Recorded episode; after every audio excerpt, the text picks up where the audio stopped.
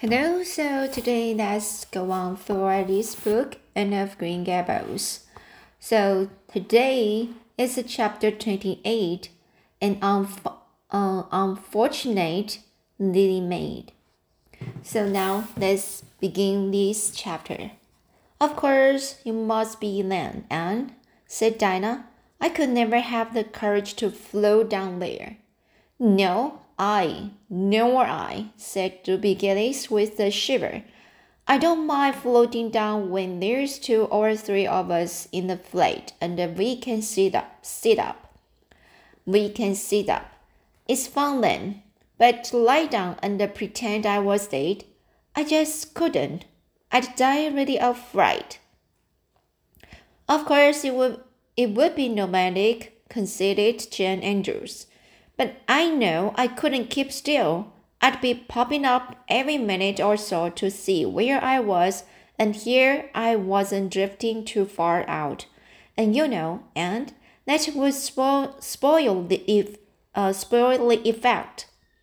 But it's so ridiculous to have a red-headed Elaine, mourned Anne. I'm not afraid to float down and I'd love to be Elaine, but it's ridiculous just the same. Ruby ought to be Elaine because she is so fair and has such lovely long golden hair. Elaine had all her bright hair streaming down, you know. Elaine was the lady maid. Now a red-haired person cannot be the lady maid. Your complexion uh, your complexion is just as fair as Ruby's, said Dinah earnestly, and your hair is ever so much darker than it used to be before you cut it. Or do you really think so? exclaimed Anne, flushing sensitively with delight.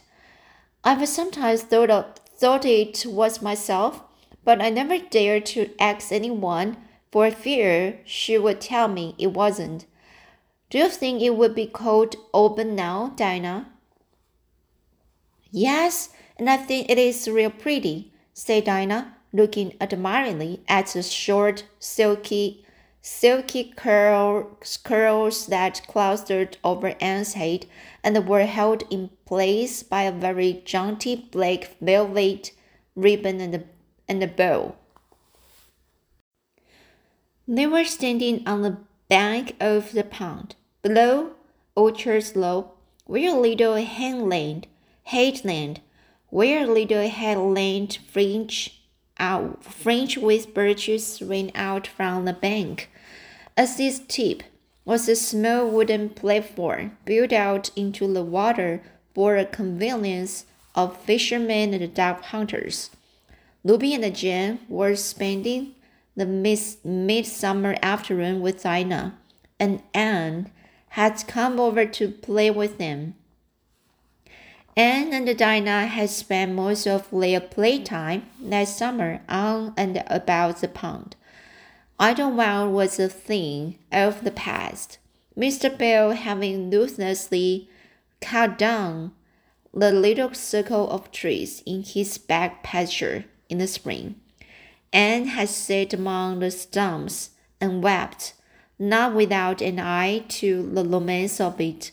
But she was speedily consoled, for after all, she, as she and Dinah said, big girls of thirteen, going on fourteen, were too old for such too old for such childish amusements as playhouses. And there were more fascinating sports to be found about the pond. It was friendly to fish or fish for trout fish for trout over a bridge. And the two girls learned to learned to load themselves about in the little flat bottomed dory Mr. Barry kept for duck shooting. It was Anne's idea that they dra- uh, dramatize Elaine. They had studied uh, Tennyson's poem in school the preceding winter, the superintendent of education having prescribed it in the English course for the Prince Edward Island schools. They had analyzed and parsed it and torn it to pieces in general until it was a wonder there was any meaning at all left in it for them. But at least the fair lady maid and um, um, Lancelot and uh, and the Guinevere and King Arthur had become very real people to them.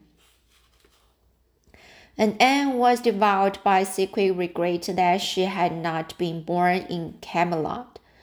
Those days, those days, she said, were so, so much more nomadic than the present.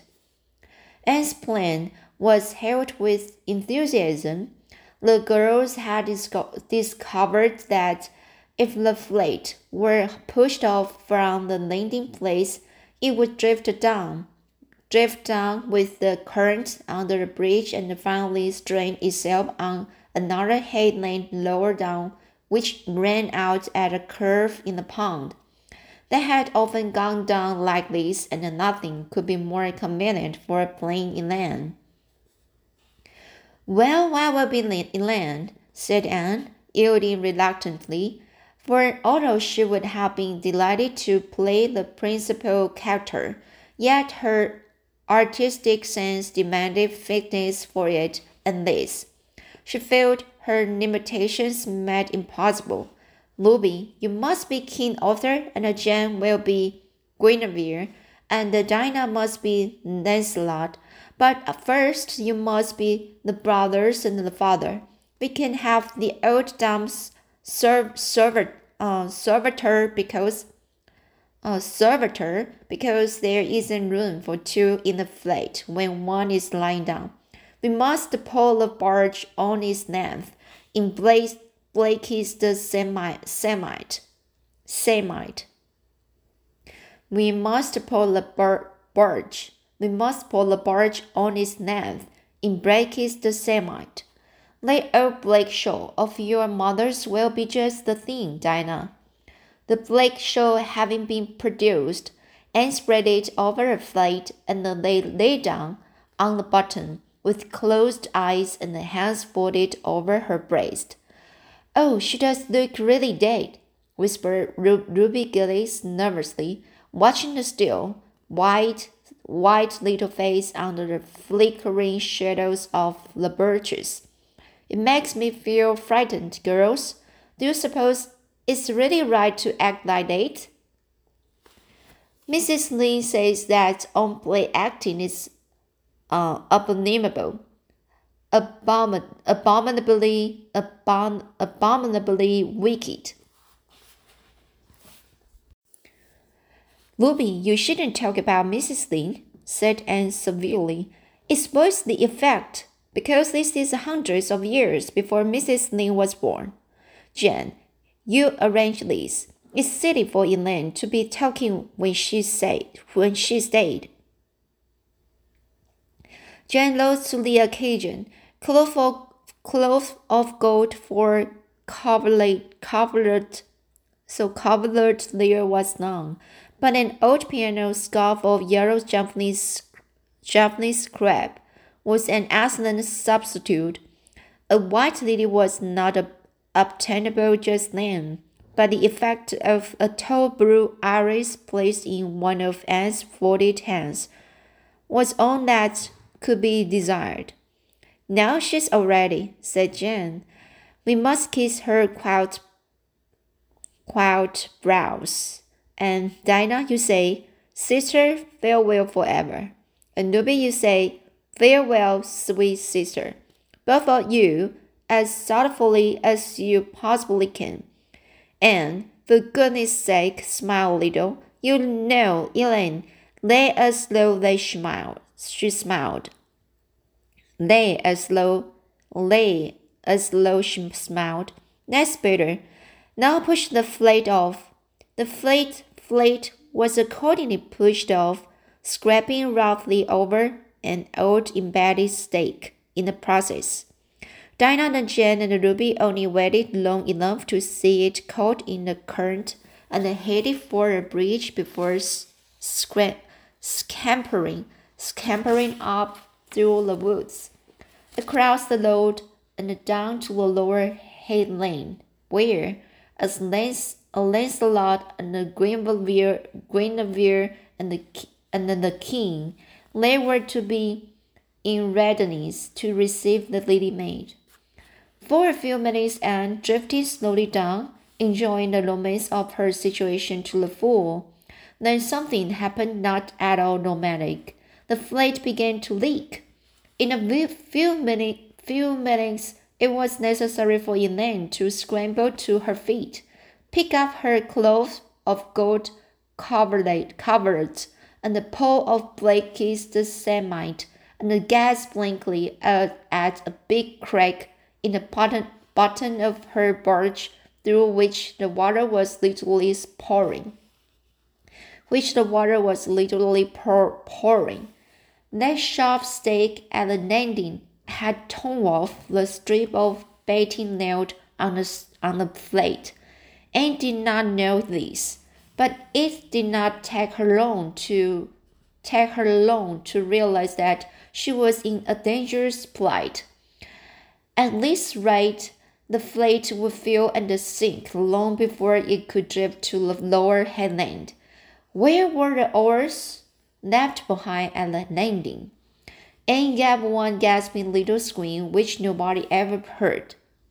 She was white to the lips, but she did not lose her self possession. There was one chance, just one. I was horribly frightened, she told Mrs. Aaron the next day, and it seemed like years while the fat was drifting down to the bridge, and the water rising in its every moment. I played, Mrs. Allan, most earnestly, but I didn't shut my eyes play, for I knew the only way God could have could save me was to let the fleet float close enough to one of the bridge piles for me to climb up on it. You know, the piles are just old tree trunks, and there are lots of nuts and the old branch stubs on them. It was proper to pray, but I had to do my part by watching out, and the right well I knew it. I just said, Dear God, please take the flake close to the pile and I will do the rest. Over and over again. Under such circumstances, you don't think much about making the flowery prayer. But mine was answered, for the flake bumped right into a pile for a minute and I flung to a scarf and a shawl over my shoulder and scrambled up on a big providential stop. And there I was, Mrs. Aaron, clinging to that slippery old pile with no way of getting up and or down. It was a very unromantic position, but I didn't think about it at, that, at the time. You don't think much about romance when you have just escaped from a watery grave. I said a grateful prayer at once, and then I gave all my attention to holding on tight, for I knew I should probably have to depend on human aid to get back to dry land. The fleet drifted under the bridge and then promptly sank in midstream. Ruby, Jane, and Dinah, already awaiting it on the lower headland, so it disappeared before their very eyes and they had not a doubt but that Anne had gone down with it. For a moment they stood still, white as sheets, frozen with horror at the tragedy, then shrieking at the tops of their voices. They started on a frantic run off through the woods, never, never pausing as they, as they crossed the main road to glance the way of the bridge, and clinging desperate, desperately to her to her precarious foothold. Foothold. So this a foothold. her precarious foothold. So their flying force and heard their shrieks. Help would, would soon come, but meanwhile her position was a very uncomfortable one. The minutes passed by, each seeming an hour to the unfortunate, unfortunate lady maid. Why didn't someone somebody come? Where had the girls gone? Suppose they had fainted, one and all. Suppose nobody ever came. Suppose she grew so tired and uh, cramped that cramped that she could hold on no longer. And look at the wicked green depths below her, wavering with long, oily shadows and shivered. Her imagination began to suggest all manner of gruesome possibilities to her. Then just as the thought she really could not endure, endure, uh, could not endure the ache in her arms and the wrists another moment. Gilbert Blythe came rowing under the bridge in Harmon Andrews' story. In Harmon Andrews' story, Gilbert glanced up and much to his amazement beheld a little white scornful face looking down upon him with big, frightened but also scornful gray eyes. Anne Shirley, how on earth did you get there? he exclaimed. Without waiting for an answer, he pulled close to the pile and extended his hand. There was no help for it, and, clinging to Gilbert Blythe's hand, scrambled down into the dory where she sat, drabbled and furious in the stern with her arms full of dripping shawl and uh, dripping shawl, shawl and the white crab. It was certainly extremely difficult to be dignified under the circumstances. What has happened, Anne? asked Gilbert, taking up his oars. We were playing we were playing in them, explained, explained Anne frigidly, without even looking at her rescuer, and I had to drift down to comrades in the barge. I mean the fleet. The fleet began to leak, and I climbed out on the pile. The girls went for help. Would you be kind enough to lower me to the landing? Gilbert obligingly lowered to the landing and Anne, disdaining assistance, sprang nimbly on shore. I'm very much obliged to you, she said uh, haughtily, haughtily as she turned away. But Gilbert has also sprung from the boat and now laid a detaining hand on her arm. And, he said hurriedly, look here, can we be good friends? I'm awfully sorry I made fun of your hair that time. I didn't mean to vex you, and I only meant it for a joke. Besides, it's so long ago. I think your hair is awfully pretty now. Honestly, honest, I do. Let's be friends. For a moment, Anne hesitated. She had an odd, newly awakened conscious, consciousness under all her outraged dignity that the half shy, half eager expression in Gilbert's hazel eyes was something that was very good to see. Her heart gave a quick, queer little beat, but the bitterness of her old grievance promptly stiffened up her wavering determination. That scene of two years before flashed back into her recollection, recollection as vividly as if it had taken place yesterday. Gilbert had called her callous and had brought about her disgrace before the whole school. Her resentment, which to other and the older and the older people might be as laughable as its cause, was in no whit allayed and softened by time simply. She hated she hated Gilbert Blythe. She would never forgive him. No, she said coldly.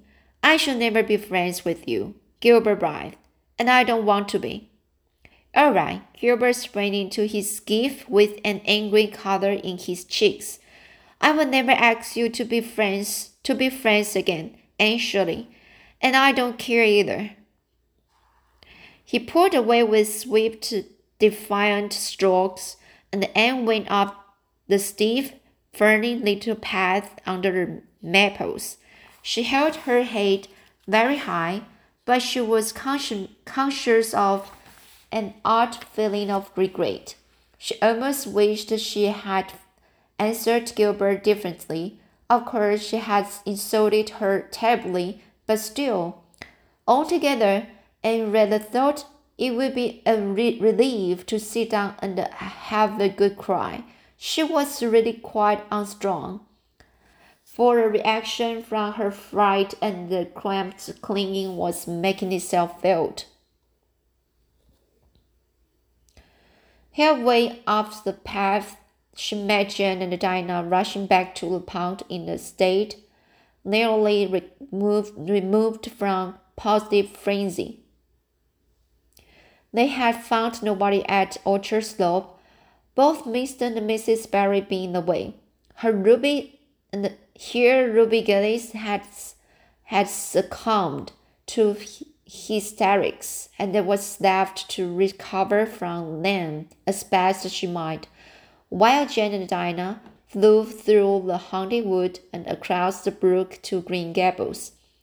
There they had found nobody either, for Marilla had gone to Carmody and Matthew was making hay in the backfield.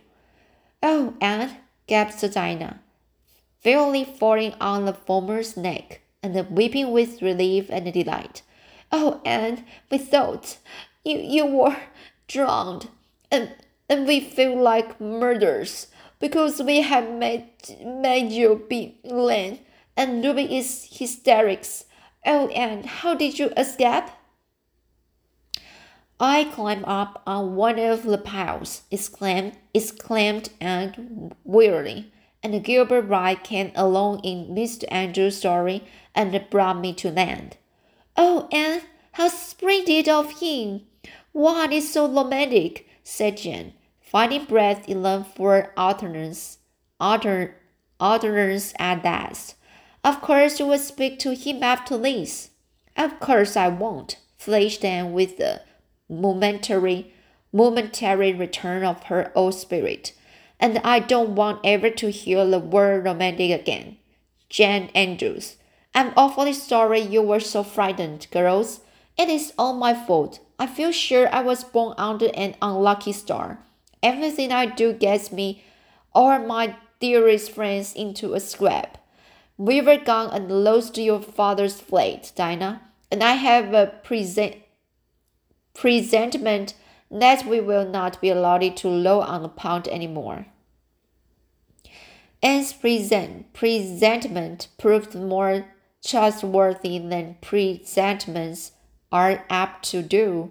Great was the consternation in the Bar- in the Barry and the Cuthbert households when the events of the afternoon became known, known, oh, became known, known.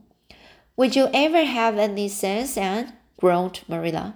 Oh, yes, I think I will, Marilla, returned Anne optimistically.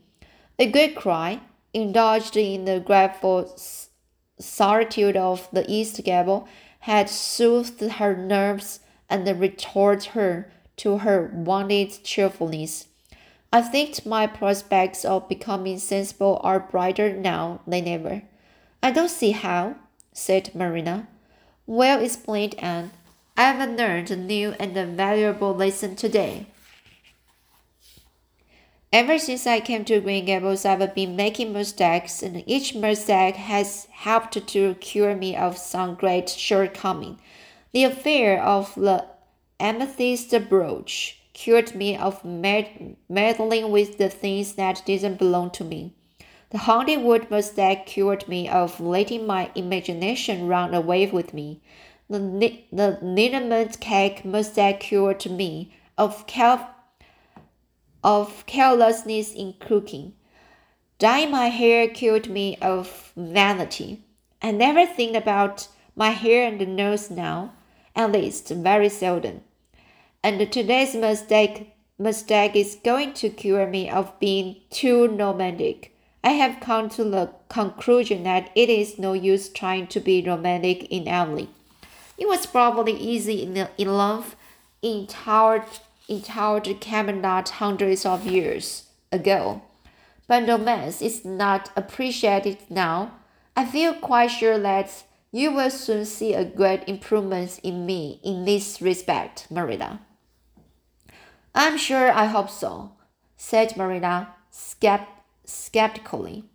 But Matthew, who had been sitting mutely in his corner, laid a hand on Anne's shoulder when Marilla had gone out. Don't give up on your romance, Anne, he whispered shyly. Shyly. A little of it is a good thing. Not too much, of course, but keep a little of it, and keep a little of it.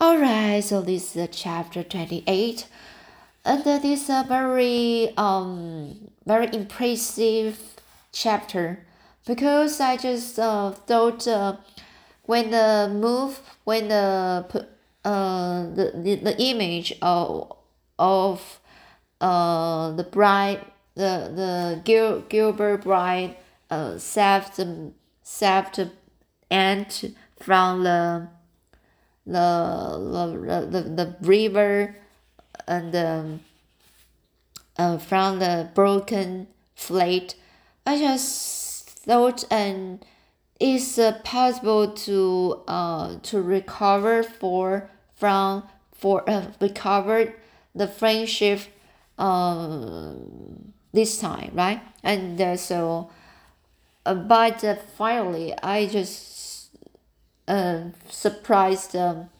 and just suddenly recollect recollected about the the bad memory of the the the memory um uh Gilbert Blythe uh, said um uh, how how uh, how terrible rate of, of the ant's here, but it's a it's a, a point of for for an aunt because um, she just uh, she was not so comfortable uh, for her hair and especially it's a very red hair and it's not easy to uh, to read this chapter sometimes uh, i just thought my condition for speaking is um, very friendly, but sometimes I just can't. I just feel like uh, something wrong. Uh, suddenly I got stuck, and so anyway, this is a chapter twenty eight. What do you think about this chapter? Is a very is it interesting to you? Alright, so I will read uh next chapter next time. The next chapter is chapter 29, an ap an epic an epic in Anne's life. So let's read it read it next time. See you.